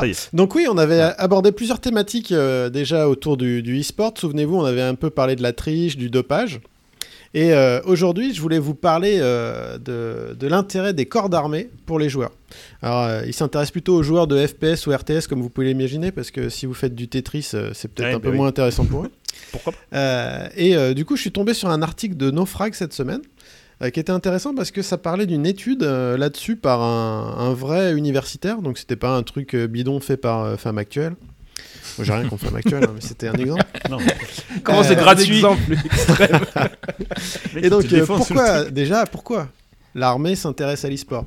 Alors, déjà, parce qu'elle a besoin, effectivement, d'un flux de jeunes recrues. Et du coup, euh, l'armée s'adapte, elle s'intéresse aux choses moi, qui intéressent les jeunes. Ouais, ils savent qu'ils qu'ils ont plus d'intérêt avec l'arrivée des, des extraterrestres. Ils vont passer Ah. pour des blaireaux. Et donc ils se disent, putain, faut qu'on reconvertisse mais des milliers de gens. Donc euh, faisons de l'e-sport. Ouais. Ah ouais, ça, ça peut être une idée, effectivement.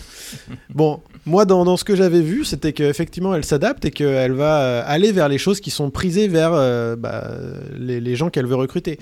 Donc, euh, le jeu vidéo, l'airsoft, le paintball, parce qu'effectivement, ils recherchent aussi des choses qui sont avec lesquelles ils peuvent faire du lien.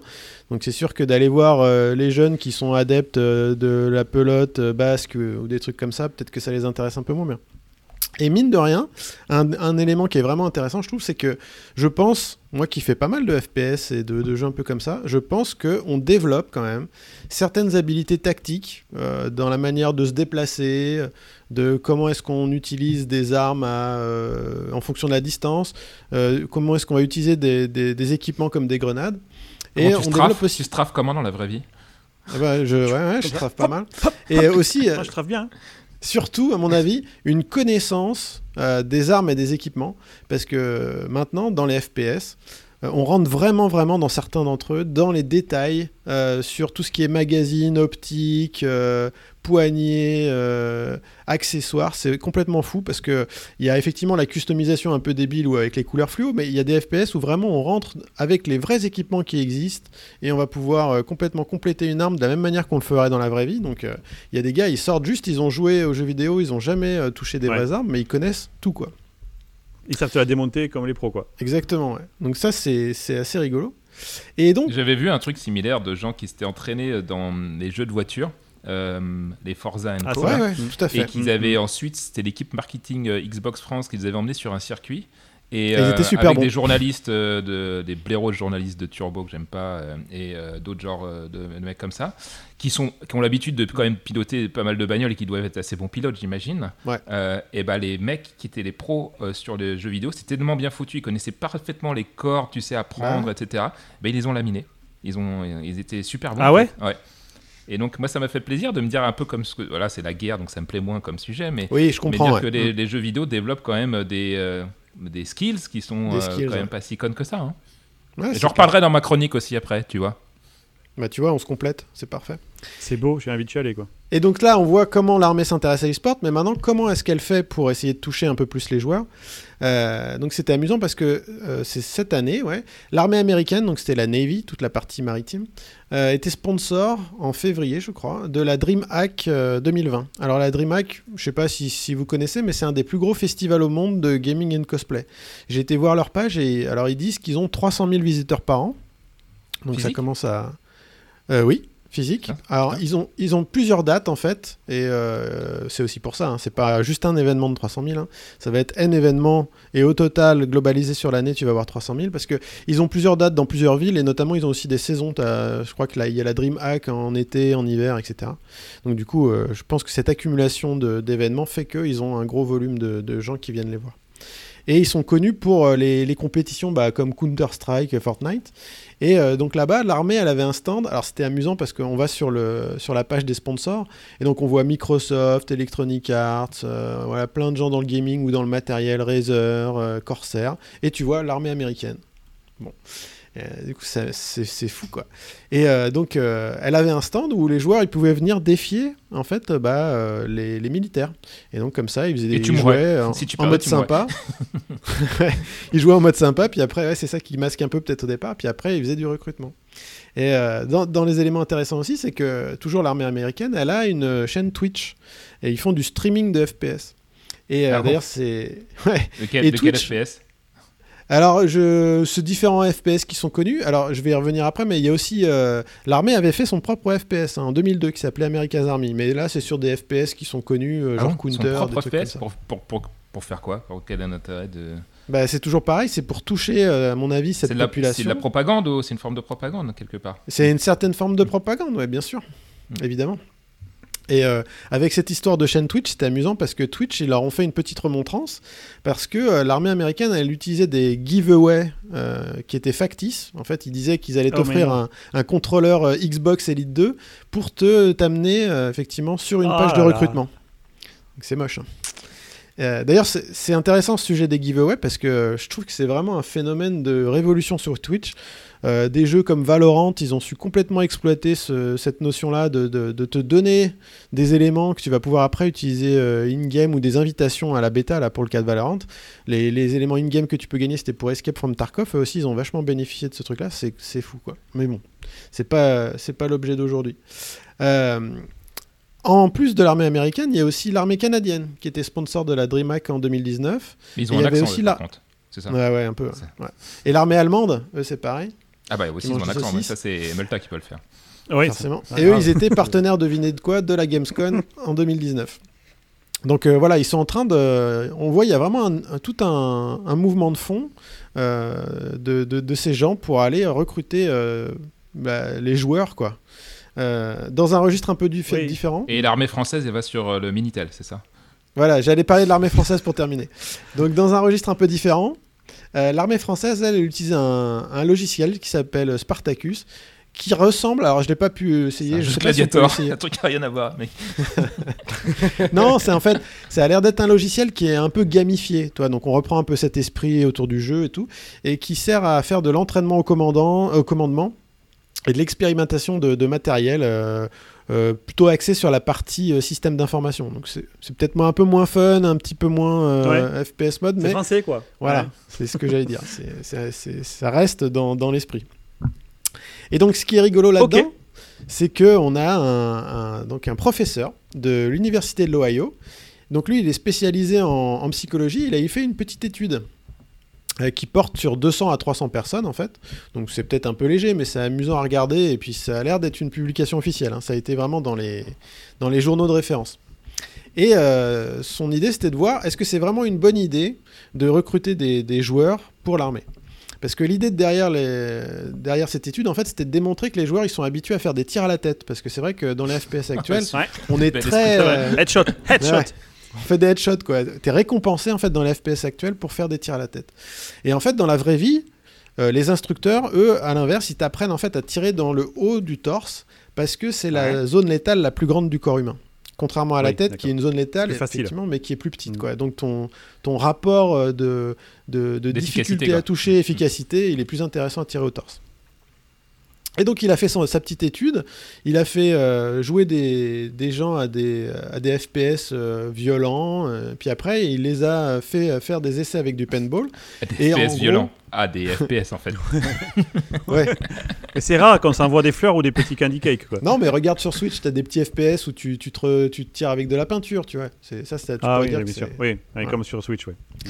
Et du coup, bah, les, les résultats sont clairs. C'est un joueur de FPS, il vise plus souvent la tête que le torse. Et du coup, euh, d'après ce professeur, tous les jeux euh, qui sont en mode Counter Strike, Call of Duty, t'apportent de mauvais réflexes euh, pour après une projection dans, dans un système militaire. Quoi.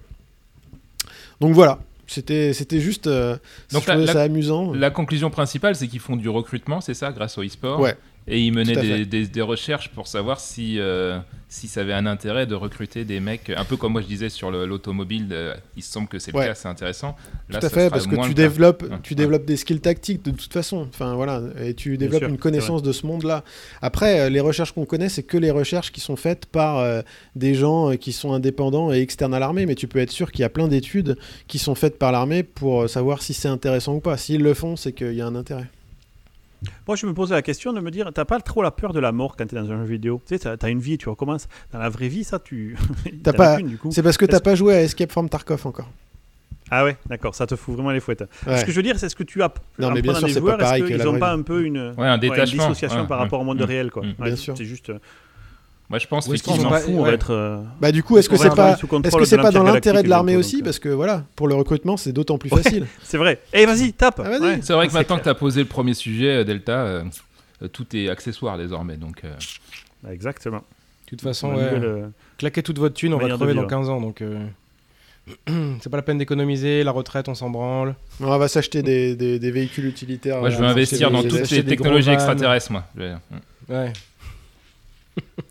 Et voilà pour moi. je pense. Ok, impeccable. Merci beaucoup, jeune homme.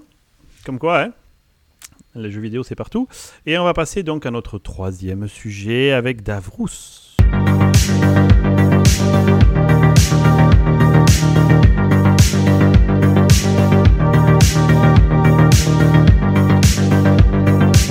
Donc moi, c'est euh, suite à euh, euh, une petite discussion que j'ai avec mon copain Xbox euh, Microsoft France, euh, comme on va sortir une console là, et euh, un le copain qui 23 s'appelle juillet, Xbox yes. Ouais, des copains qui s'appellent Xbox, euh, qui travaillent chez Xbox, euh, qui sont des gens sympas, mais qui sont moins euh, forcément techos que nous, et ils avaient plein de questions sur euh, le fonctionnement des dernières technologies, c'est quoi le, le VRR, le VRS, le ray tracing, etc. Donc euh, j'y suis allé, puis comme ça m'a bien plu, je me suis dit, tiens, je vais en écrire un article, et comme dirait l'ami Deltaco, je suis le spécialiste du rinçage, une fois que je, bo- je bosse une, une à deux fois par an peut-être maximum. Une fois. Ouais. Une fois. Ouais. Et ensuite, euh, je j'ai la capacité d'aller chercher jusqu'à les gouttes quantiques du truc que, que, que je, je mets en place.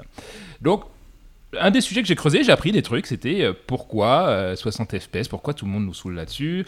J'avais fait un, un article sur le PC que je m'étais construit de Goldorak à l'époque, je m'étais fait défoncer la gueule. Je sais pas si vous vous souvenez des compacts. T'es vraiment un gros connard. Ouais, Oui, c'est vrai. À l'époque Voilà. du début de la 4K, j'ai- j'avais construit une machine pour essayer de faire de la 4K. J'atteignais pas les 60 images secondes à l'époque et euh, donc je m'étais intéressé à c'est quoi l'intérêt d'être vraiment à 60 images secondes ou plus ou est-ce que c'est un vrai intérêt? Donc c'était parti en vrille. Et comme ça m'avait énervé, je me suis dit je vais le creuser sérieusement. Donc euh, c'est la suite aussi de ces recherches là. Donc en fait, ce que je voulais vous, vous expliquer, c'est d'où viennent d'abord les 60 FPS. Et ça c'est rigolo euh, parce que je devais Ouais. le savoir, mais 60? jamais, jamais, ouais, j'avais jamais réalisé. Ça vient tout simplement euh, de Tesla, de Nikola Tesla. Euh, donc pourquoi Ah. cet ingénieur qu'on aime tant pour ses voitures, parce qu'il a fabriqué des super voitures après Tesla. C'est vrai, c'est vrai. pour- pour- en fait, il a, donc, tout le monde sait l'histoire de Tesla, qu'il a énormément participé à la, à la création du courant alternatif euh, aux États-Unis, puis ensuite un peu partout. Mhm. Et en fait, quand il cherchait à mettre au point le réseau de distribution, euh, où il se fritait avec son, son ami euh, Edison, hein, qui était une, ce qu'on appelle une vraie pute dans le jargon, euh, au début, une grosse connasse. Une grosse connasse. Dans ses expérimentations ses calculs, il s'est aperçu que le 220 volts 60 Hz était ce qui était le plus efficace pour la distribution de courant. Donc, sauf que les Américains ne sont pas en 220 volts 60 Hz, ils sont en 110 60 Hz à cause d'Edison qui a dû lui dire, euh, je sais sais pas quelle est la raison de leur discussion, je l'ai l'ai pas trouvé, mais ils se sont dit non non, on va plutôt partir sur du 110 60 Hz. En Europe, comme on aime bien faire les trucs différemment, euh, euh, pour des raisons de coût, mais j'ai- je me souviens plus trop pourquoi, on est parti sur du 220, ouais, mais 50 Hz. Et pourquoi c'est un, pourquoi c'est un, un impact important C'est que les écrans cathodiques sur lesquels on jouait tous quand on était petit, alors peut-être qu'il y a des gens qui nous écoutent qui n'ont pas connu ça, euh, mais ils étaient forcément, le canon électron, euh, sensible aux perturbations euh, magnétiques, électromagnétiques. Et pour éviter les, les problèmes d'interférence, ils ont décidé de caler la, la fréquence de rafraîchissement verticale avec celui du courant. Donc 60 Hz aux États-Unis, 50 Hz en Europe. Sachant que diffuser des programmes en 50 images secondes ou 60 images secondes à l'époque, c'était pas possible parce que ça prenait une bande passante de, de malade. On faisait ce qu'on appelait de l'entrelacé, donc euh, c'était une ligne sur deux qui était utilisée. Donc au final, 30 images secondes pour, euh, pour, euh, pour les vidéos aux États-Unis et 25 images secondes euh, en Europe. Ensuite, quand on arrivait, c'est l'affichage progressif au fur et à mesure. Euh, ça servait à rien de faire de l'entrelacé, hein, nous, puisque la bande passante locale hein, entre notre console ou notre PC et le, tube cathodique, il n'y a pas grand-chose à parcourir.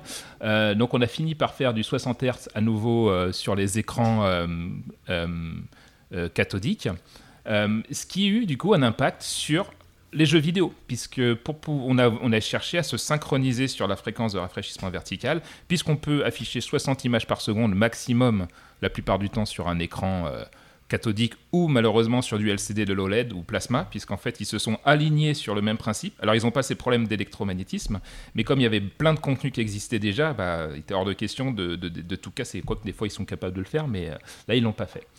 Donc pour ceux qui font de la 3D, comme l'a mis euh, Delta Coche, ça veut dire qu'ils ont 16 millisecondes pour tout faire. Donc, et 16 millisecondes, souvent, euh, les gens, et moi je pense au début, avant de travailler avec toi, euh, Delta, euh, j'avais pas pris conscience que ces 16 millisecondes, pour tout faire dans une boucle de jeu, c'est pas juste dessiner la frame avec le GPU, bah, c'est de gérer les entrées, donc souris, clavier, donc avec des, des nazis comme, comme Akumasa, il faut, faut être très rapide à gérer les entrées, il veut pas qu'on perde des- du temps à gérer les entrées, mais ça va prendre un peu de pas. temps, le réseau, ça va prendre du temps, le casque de VR, les inputs du casque VR, par exemple, si vous. L'IA, la physique, euh, les Ouais, simulations. Ensuite, effectivement, la partie mise à jour, l'IA, le moteur physique, euh, le moteur de collision, tu vois, euh, qui est sur le CPU, lui. euh, et donc, euh, bah, lui, il va, il va ralentir tout ça. Et ensuite, bah, il y a le rendu de la frame. C'est en fonction de la mise à jour de la position des ennemis, de si vous êtes rentré dans un mur ou pas, des objets physiques, etc. Bah, on calcule la nouvelle image pour que ça reflète ce qui s'est passé en fait euh, en interne. Donc on a beaucoup parlé de puissance teraflop ces derniers temps euh, parce que ça, ça part souvent de la puissance du GPU puisqu'on a parlé de la Xbox Series X qui a plus de 12 teraflops. Il y avait cette guerre entre la PlayStation 5 et la Xbox Series X. Donc c'est surtout le GPU. L'architecture complète a quand même vachement son, son importance parce que euh, dans cette boucle-là, le GPU c'est qu'un des éléments. Donc si le CPU n'arrive pas à, à alimenter suffisamment finalement le GPU, vous avez beau avoir un monstre de puissance, de toute façon, euh, ça va servir à rien. Il va se faire chier, en gros, le GPU, comme on dit à nouveau dans le jargon de, de la 3D. Bon, il se trouve que à architecture similaire, comme c'est le cas entre la PlayStation 5 et la Xbox Series X, si on a plus de teraflops, on devrait avoir des rendus euh, soit plus rapides ou plus jolis. Donc ça, ça va être, on va bientôt le découvrir, je l'espère. Mais dans la plupart du temps, vous êtes euh, limité par le CPU. Moi, c'est un truc que j'ai découvert en bossant euh, sur Babylon, c'est à quel point on est très souvent ce qu'on appelle limité par CPU bound, donc le goulot d'étranglement, c'est le CPU, plus, que le, plus que le GPU. Et, dans l'article que vous enverrez, il y a un petit exemple qu'on utilise Babylon pour vous permettre de voir bah, justement un, cas d'exemple où on, voit ça. Mais on va revenir maintenant sur la capacité maintenant de, d'interprétation du mouvement euh, de l'œil humain. Parce que là, on sait maintenant qu'à cause de Tesla, c'est 60 images secondes. Mais est-ce qu'on est vraiment capable de voir ces 60 images secondes Ou à partir de quand on considère que c'est fluide, en fait? Et ça, ça m'a longtemps euh, questionné. Donc j'ai trouvé un article en anglais qui est vachement intéressant, qui partait plutôt du, euh, des, films du Hobbit qui a été tourné en 48 images secondes. Il y a plein de gens qui n'aiment pas le contenu vidéo qui n'est pas à 24 images secondes pour le, cinéma, parce que je pense qu'on s'est vachement habitué à, ce côté un peu saccadé, en fait, l'art de rien. Et euh, l'article partait de là en disant pourquoi les gens n'ont pas aimé le Hobbit qui a été tourné en HFR, donc euh, High Frame Rate. Et ensuite, bah, il explique comment fonctionne l'œil humain. Alors, je vous cite un truc qui m'a fait marrer. Le micro-trépoussement oculaire est un phénomène où les muscles de l'œil vibrent doucement à une fréquence d'environ 83,68 Hz pour la plupart des gens. Et la plage s'étend en fait entre 70 et 303 Hz, donc la fréquence à laquelle euh, notre œil vibre et capte l'information en fait. Euh, à partir de là, j'imagine, parce que je ne sais plus pourquoi, mais vous divisez ça par deux, ça fait une, cadence de 41 frames par seconde semble la cible minimum pour commencer à avoir euh, une extraction de l'information spatiale en mouvement qui, est intéressante. Euh, donc déjà, ça veut dire que 30 fps est en dessous de cette cible de 41 pour pouvoir capter correctement euh, une information en mouvement. Donc déjà, c'est intéressant de le voir que ça explique pourquoi 60 fps, c'est pas du flanc quand les gens disent je, suis plus à l'aise pour capter des mouvements 60 fps que du 30. Ça vient de notre capacité à traiter l'information, donc euh, au niveau de notre œil, au niveau de notre cerveau. Et ensuite, je me suis dit, mais c'est quoi la limite haute après? Euh, parce que j'avais vu un autre article qui disait si je vous mets dans une pièce noire et je mets un flash haute fréquence qui a une fréquence de 1000 Hz, bon, on a la capacité de le voir. Et c'est vrai, en fait. Euh, sauf qu'en fait, on est sensible à la stimulation comme ça de lumière de manière différente à la stimulation de mouvement. Donc on est capable de voir un flash à 1000 Hz, mais ça ne veut pas dire pour autant qu'on serait capable de voir un mouvement qui, serait à, 100, à 1000 fps. Quoi. Donc, euh, mais je ne doute pas qu'on aura des moniteurs un jour euh, qui, le feront peut-être. Et dans les dernières études que, que j'ai trouvées, et ça je pense que vous le savez tous, on est euh, plus sensible au mouvement à la périphérie de nos yeux. Ça, c'est historique, hein, parce que en tant qu'animal, et puis l'être humain étant un animal faible, euh, il fallait qu'on capte tout de suite. Pour surveiller sur les côtés. Il faut, qu'on se barre tout de suite si on voit un truc qui s'approche de nous, parce qu'on n'a on pas grand-chose sur nous pour nous défendre hein, face à, un lion ou un truc comme ça. Euh, et, pourtant, on leur a tous mis la misère. Eh voilà, à coup de plastique. Je vous invite à lire un bouquin qui est génial, qui est Sapiens, qui explique comment on a foutu la mer sur la planète de manière trop rapide. Et, euh, et par contre, le centre de la vision est plus précise, donc est moins capable de choper l'information en mouvement, mais elle est plus précise. Euh, donc pour les casques de VR, typiquement, ils sont aperçus que si jamais on mettait que du 60 Hz dans un casque, les gens étaient capables de voir en fait cette, euh, cette image quelque part qui tremblait, à la périphérie. C'est ça qui fout, entre autres, le motion sickness, ça vous donne la gerbe. Ah, Et donc, à 90 Hz, on, l'a beaucoup moins. On n'a plus cette capacité, on commence à avoir une image qu'on a l'impression d'avoir stable. Il y a des gens qui sont capables, je suis sûr qu'il y en a un d'entre nous qui est, capable de le, voir, le, clignotement d'une ampoule. Alors peut-être les anciennes, je ne sais pas, à 60 Hz, les gens, ou à 50 Hz, les gens étaient capables de voir le clignotement de, l'ampoule en elle-même. quoi.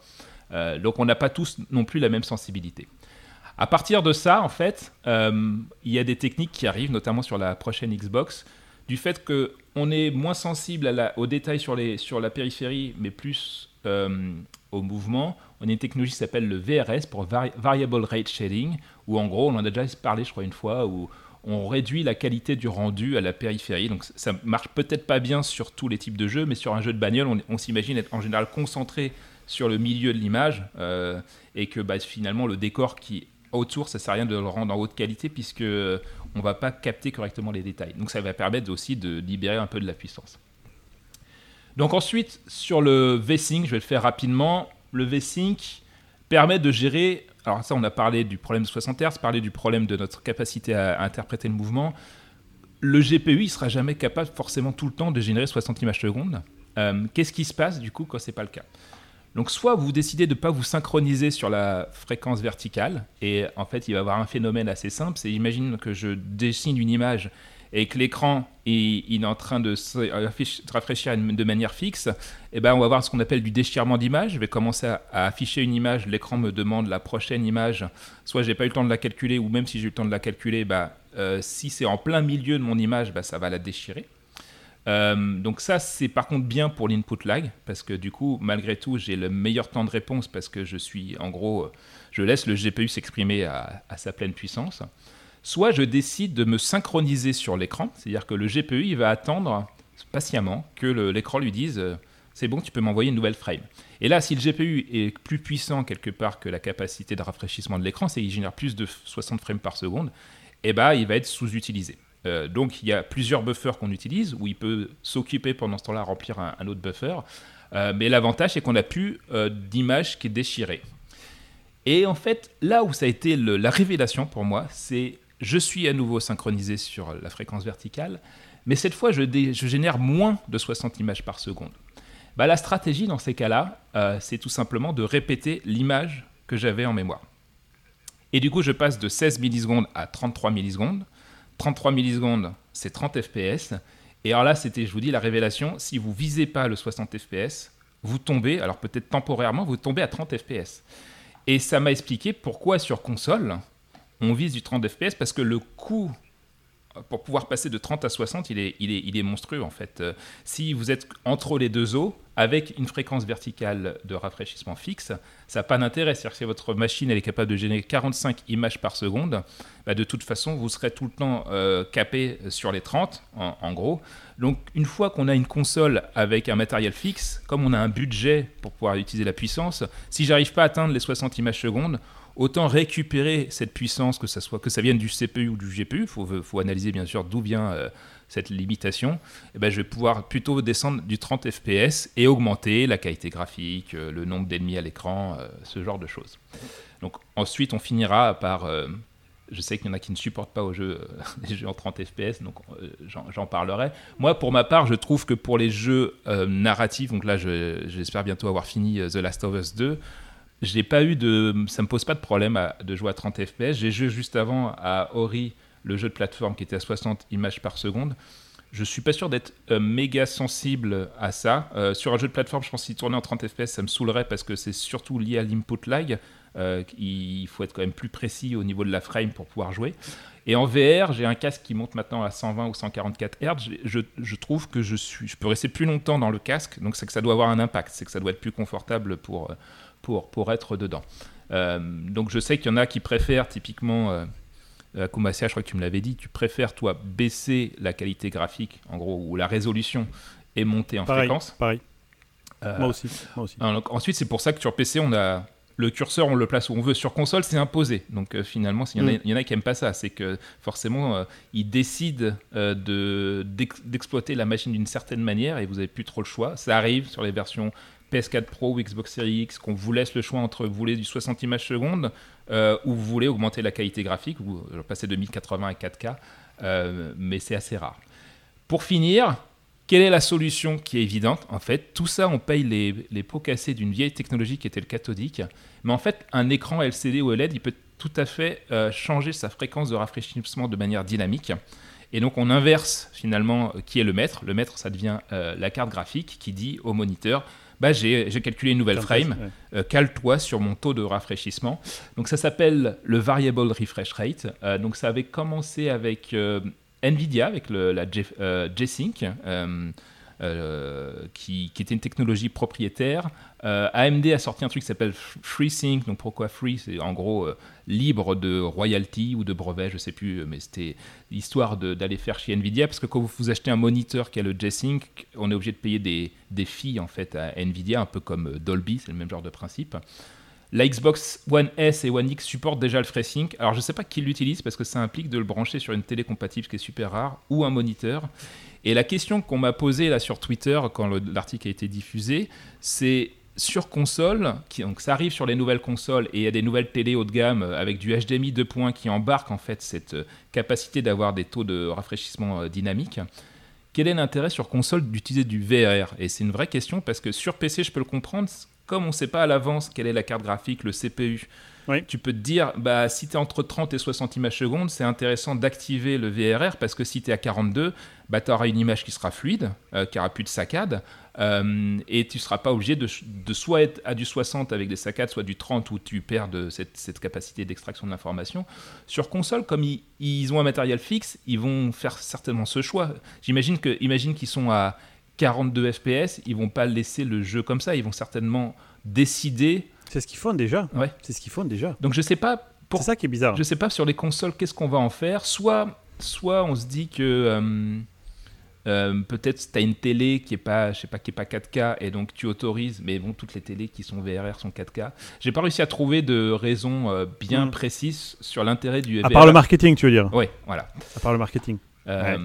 Donc peut-être au-dessus de 60. Imaginons qu'on atteigne les 60 et que, euh, et que tu veux aller euh, tu vois, un peu au-dessus. Ou alors imaginons, le seul scénario que j'ai trouvé, c'est globalement on est souvent à 60 sur un jeu et que tu as quelques drops de frames. Ça arrive hein, sur plein de jeux qui visent les 60 et que tu as quelques drops de frames. Ah oui, clairement. Et donc si tu actives le VR, euh, donc le taux de rafraîchissement variable, bah, tu ne seras pas capable de le voir en fait, puisque tu n'auras pas de phénomène ni de saccade, ni de- d'écran qui sera déchiré. Donc c'est quand même un, un tout petit scénario. quoi. Mais bon, ça m'a amusé, donc je voulais euh, partager avec vous euh, l'origine de ça, Tesla, cette technologie, parce qu'il y a plein de gens qui comprennent rien au HDMI 2.1 VRR, donc voilà, c'est ça. C'est en gros l'écran qui se cale sur la carte graphique et pas l'inverse. Et je suis curieux de voir ce qu'ils vont en faire sur la prochaine génération. Moi aussi, c'est clair. Merci beaucoup. Super. C'était très intéressant. En plus, il y a un article qui reprend exactement tout ça. C'est cool. Exactement. Du coup, euh, là, c'est le vrai journalisme. Ouais, donc, je Euh, parfait, messieurs. Ah, très bien, très bien. Merci beaucoup, merci beaucoup. On va tout de suite finir avec nos recommandations.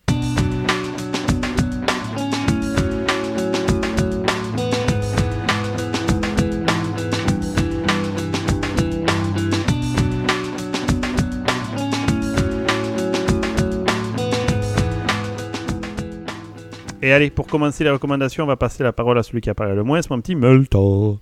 Yo Alors moi je vais, euh, j'ai deux recommandations. Une euh, qui est un follow-up de la dernière fois, donc je vous re-recommande Ah. Dark. non, c'est juste je vous re-recommande. Tu sais quoi Tu- la- attends, la attends, hey, 3, Tu là. sais quoi? On a décidé avec euh, Sylvie de s'y mettre. On reprend tout depuis le début. On recommence la saison Moi, 1 faut que et on va la faire même 1, 2, chose. 3 à la fin. Et, Sinon, ça va pas euh, marcher. de toute façon, donc, euh. Alors je, je sais pas si euh, je vais dire rien, rien dire qui va spoiler. Je sais pas si c'est la fin ou pas, mais ça apporte une conclusion potentiellement. Donc je sais pas s'ils vont faire une, une, une saison après ça là, mais euh, il faut que vous regardiez pour qu'on puisse en parler parce que c'est vraiment euh, c'est énorme. Enfin c'est genre à chaque fois et c'est assez vraiment bien fait et tout. euh, Je suis euh, ça mé- ça mérite sa note sur euh, Rotten Tomato. Donc je vous conseille de regarder encore une fois. Et Il y a deuxième, combien, euh, combien de- d'épisodes par saison Rappelle-moi? C'est long enfin, Euh, c'est une, une dizaine peut-être, ouais, une dizaine je pense. C'est pas 10 24, quoi, heures. c'est plus. euh, Ouais. ouais. Et par contre, ils ont des. C'est assez euh, surprenant, ils ont des longueurs variables. Donc t'as peut-être un épisode qui fait une demi-heure, après t'as un épisode qui fait une heure. c'est pas genre fixe quoi. Là, ils sont en variable. Variable, c'est un nouveau truc. c'est le VRR, variable. euh, non, j'ai pas réussi à trouver assez, assez rapidement. Peu importe. Et le deuxième, c'est Money Heist. Alors je sais pas quel serait le nom euh, sur Netflix en, en français. Euh, et c'est assez sympa. C'est italien, je crois, euh, d'origine. Mhm. Et en fait, c'est des gars qui font un casse dans une banque. Euh, et euh, c'est sur toute une saison. Enfin, il y a plein de retournements de situation. Le mec a imaginé le truc, c'est super bien fait et tout. Donc, euh, c'est pas au même niveau que Dark, je dirais, en termes de recommandations, mais euh, c'est sympa à regarder. C'est pas mal quand même. D'accord. Voilà, voilà. Ok, merci jeune homme. Super. Bah, mon petit Akuma Sai, du coup. Yep, donc moi c'est une chaîne YouTube euh, donc qui s'appelle Ah. Soft White Underbelly, donc le ventre mou blanc en français. Euh, ventre mou, c'était une, c'était en référence à Churchill, euh, qui désignait en fait l'Italie euh, comme étant la zone faible à attaquer euh, pour cibler l'Allemagne lors de la Seconde Guerre mondiale. Et en fait, c'est une référence à la notion de, de vulnérabilité, en fait, de point vulnérable. Euh, c'est une chaîne en fait qui a été créée par un photographe qui est très connu. Alors moi, je suis pas un gros connaisseur de ce genre de, de pratique, mais il C'est s'appelle. pas Marc Laïta, des fois? C'est Marc Laïta, effectivement. Ouais. T'es fort et en plus t'as Ah, le, j'ai lu t'as le le OneNote, OneNote, hein. c'est pas mal. C'est pour ça que je mets rien dans le OneNote.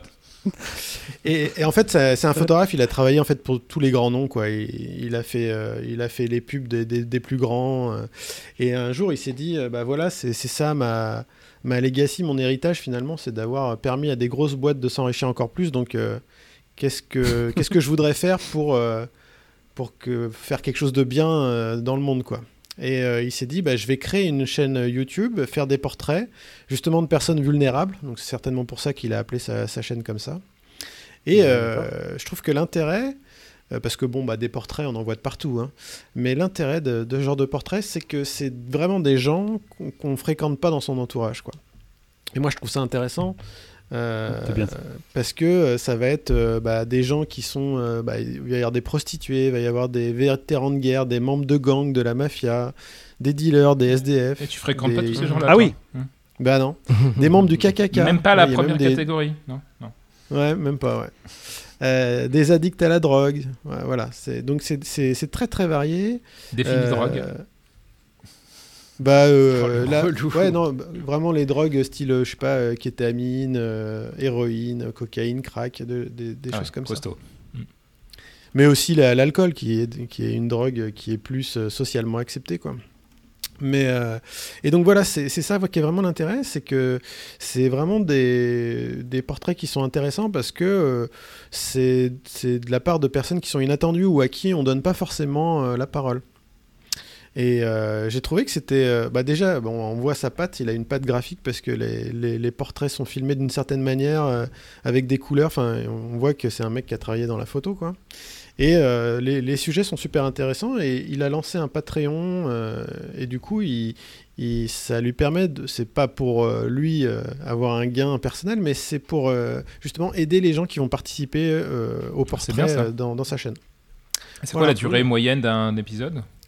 C'est une, vingt- une vingtaine de minutes, 15-20 minutes. Ah, c'est bien en plus comme format. Hmm. C'est bien ça. Ok, excellent. Merci, jeune homme. Super, cool. Je vais le mettre. Et tu sais s'il existe en audio aussi ou c'est juste euh, que YouTube Je crois qu'il existe en audio aussi, oui. Je vais me le mettre. celui-là. Euh, super. Et pour moi, ben, je me suis forcé en fait à vous faire une recommandation sur mon sujet. Comme ça, ça me rappelait qu'il faut que je mette le lien vers les vidéos. Donc, je vais vous recommander Unidentified saison 1 et 2, qui est la version américaine d'un autre épisode que je vous mettrai, qui est le lien vers celui du copain David là. Et je voudrais également vous recommander d'aller sur le site du MUFON, M-U-F-O-N. Alors, c'est un site, on dirait qu'il a été fait dans les années 80. C'est euh, la pr- principale organisation non gouvernementale de récu- récupération d'informations sur les phénomènes de, euh, non expliqués. Donc ils ont des gens, il y, a- il y a une branche en France en fait qui vont récupérer tout ce qui est déclaré et après qui vont faire du debunking pour essayer de garder que ceux qui semblent vraiment non expliqués. Mufon.com, voilà, M-U-F-O-N.com. Voilà, Et ben, moi aussi. ça conclut notre Et épisode. Non, parce que j'ai oublié de faire mes recommandations. Ah non, c'est vrai Ouais, ouais. Bah, Moi, je voulais faire my, celle my bad. de Dominique Mais Phil- t'es pas sur le fichier. Ouais, de Dominique Phil Hall, donc qui est le, document, euh, le réalisateur du documentaire dont Ben tu voilà, parles. parfait. Euh, et je remercie d'ailleurs Sylvain qui, euh, qui m'a permis de rencontrer tous ces gens-là, euh, donc, qui nous écoutent de temps en temps. Donc, si nous écoute Sylvain, merci pour euh, la mise en relation. Ça me permet de découvrir des gens qui sont passionnants. Et puis, tu vois, on en parle dans le podcast puisque tu nous écoutes. Et l'autre recommandation, alors qui a rien à voir, qui est très terre à terre, c'est sur euh, euh, la gestion de l'électricité chez vous. Donc, on en parle quand même fréquemment hein, sur la, avec le système euh, de Goldorak de Delta Koch. Euh, ça, c'est un site qui s'appelle vivaldi.com, donc W-I-V-A-L-D-Y.com. En gros, bah, vous les autorisez en envoyant euh, une facture de votre fournisseur d'énergie, EDF ou peu importe. Euh, ils vont se connecter ensuite à Enedis, qui est donc la plateforme de distribution du courant en France. Et euh, si vous avez un compteur Linky vous ne faites pas partie des débiles qui pensent que vous allez mourir à cause du Linky, euh, bah, vous pourrez avoir la- l'accès aux informations de manière régulière. Et ensuite, bah, ils vous font euh, une espèce d'analyse, de, benchmark de comment vous consommez l'énergie. Est-ce que le forfait heure creuse, heure pleine est vraiment intéressant? Parce que des fois, enfin souvent, c'est pas intéressant en fait, euh, parce que du coup, on paye moins cher les heures creuses, mais on paye plus cher les heures pleines que si on avait le taux fixe qui est entre les deux. Donc, bah, le truc le calcule pour vous. Et encore mieux, ce qu'il vous fait, c'est qu'à la fin, il vous dit bah, Moi, je serai vous, euh, je j'essaierai de, de- de tester euh, tel fournisseur parce que vous gagnerez euh, tant d'argent. Et donc, ça faisait longtemps que je voulais changer. Moi, EDF, moi, j'étais un peu pépère en me disant J'étais un peu inquiet au début sur le la dérégulation euh, du, courant parce que c'est un truc t'as pas envie que ça tombe en panne en fait tu vois. Mais en fait c'est toujours Enedis qui est derrière et c'est juste euh, quelqu'un qui par dessus se rajoute. Euh, et moi je passais à Mint Energy grâce à eux et je vais gagner euh, 2 à 300 euros d'électricité par an. Et c'est pas mal le, là je viens d'y passer et ils te proposent pour compenser ton bilan carbone de hum, planter des arbres en fonction de ton taux de CO2 que tu, consommes donc tu peux payer pour dire bah je suis prêt à, planter des arbres je sais pas dans quelle mesure c'est du bullshit ou pas euh, mais euh, j'aime bien le concept en te disant bah voilà. Et donc euh, vivaldi.com, regardez, c'est moi j'aime bien de toute façon avoir des métriques et des graphes sur ma consommation, que ce soit l'eau, l'énergie, tous ces trucs-là. C'est, je pense qu'on aime bien ça nous les graphes pour essayer d'optimiser après et comprendre ce qui se passe. J'ai une petite question du coup, euh, parce que c'est intéressant, mais Vivaldi, c'est pas lui-même un fournisseur d'électricité? Je, je pensais ça au départ. Je- J'ai pas l'impression, je pense que c'est ils ont euh, ils font de la mise en relation parce que eux, c'est c'est eux qui sont occupés entièrement ensuite de me transférer euh, vers le nouveau fournisseur. Donc j'imagine qu'ils sont rémunérés un peu comme les courtiers, tu sais, qui euh, sont Ouais. un porteur d'affaires quoi. Euh, ça m'a pas coûté plus cher que si je le faisais moi-même. Et euh, j'ai- j'ai- Delta Coche adorait le concept. C'est tu lui donnes deux trois informations, il s'occupe de faire toutes les merdes derrière. Tu vois, Ouais, c'est top, c'est top ça. ouais. Mais par génial, contre, ça. après, Ça, c'est pour quid moi, de ça, leur, c'est pour euh, moi. quid de leur pertinence? Est-ce qu'ils n'ont pas un système justement de partenariat avec certains fournisseurs d'électricité et du coup ils vont privilégier une offre qui serait pas Ah, forcément bien la meilleure Mais il, pour toi, il se mais trouve que j'avais fait un benchmark avec euh, UFC que je choisissais avant et ils étaient déjà sortis premiers. Donc, euh, donc ça a Bon, bah, tendance top, à alors. confirmer avec des gens qui sont plus neutres, on va dire. Mais tu as raison. Ok, parfait, super. Bon, c'est très franco-français pour le coup, ça marche pas aux États-Unis, mais. euh. J'imagine que la plupart de nos auditeurs euh, sont quand même Eh francophones. bien et non, on a une en audience internationale. Non. Au Vietnam, il y a beaucoup de gens au Vietnam et au Kyrgyzstan. Ah oui, t'as la famille, tout ça. En tout cas, merci à tous les trois, messieurs. Passez une très bonne journée, nuit, soirée, après-midi. On se retrouve exactement dans un mois. Gros bisous. Bye bye. Ciao. Au revoir, bisous, bisous.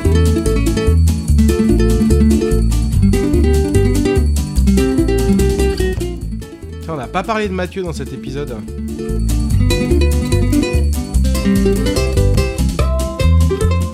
Mais je crois qu'on n'a pas le droit de parler des gens qui ont un petit sexe.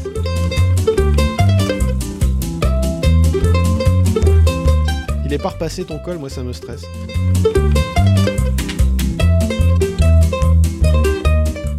Le mec, il se prostitue, quoi. Il n'y a pas d'autre mot, quoi.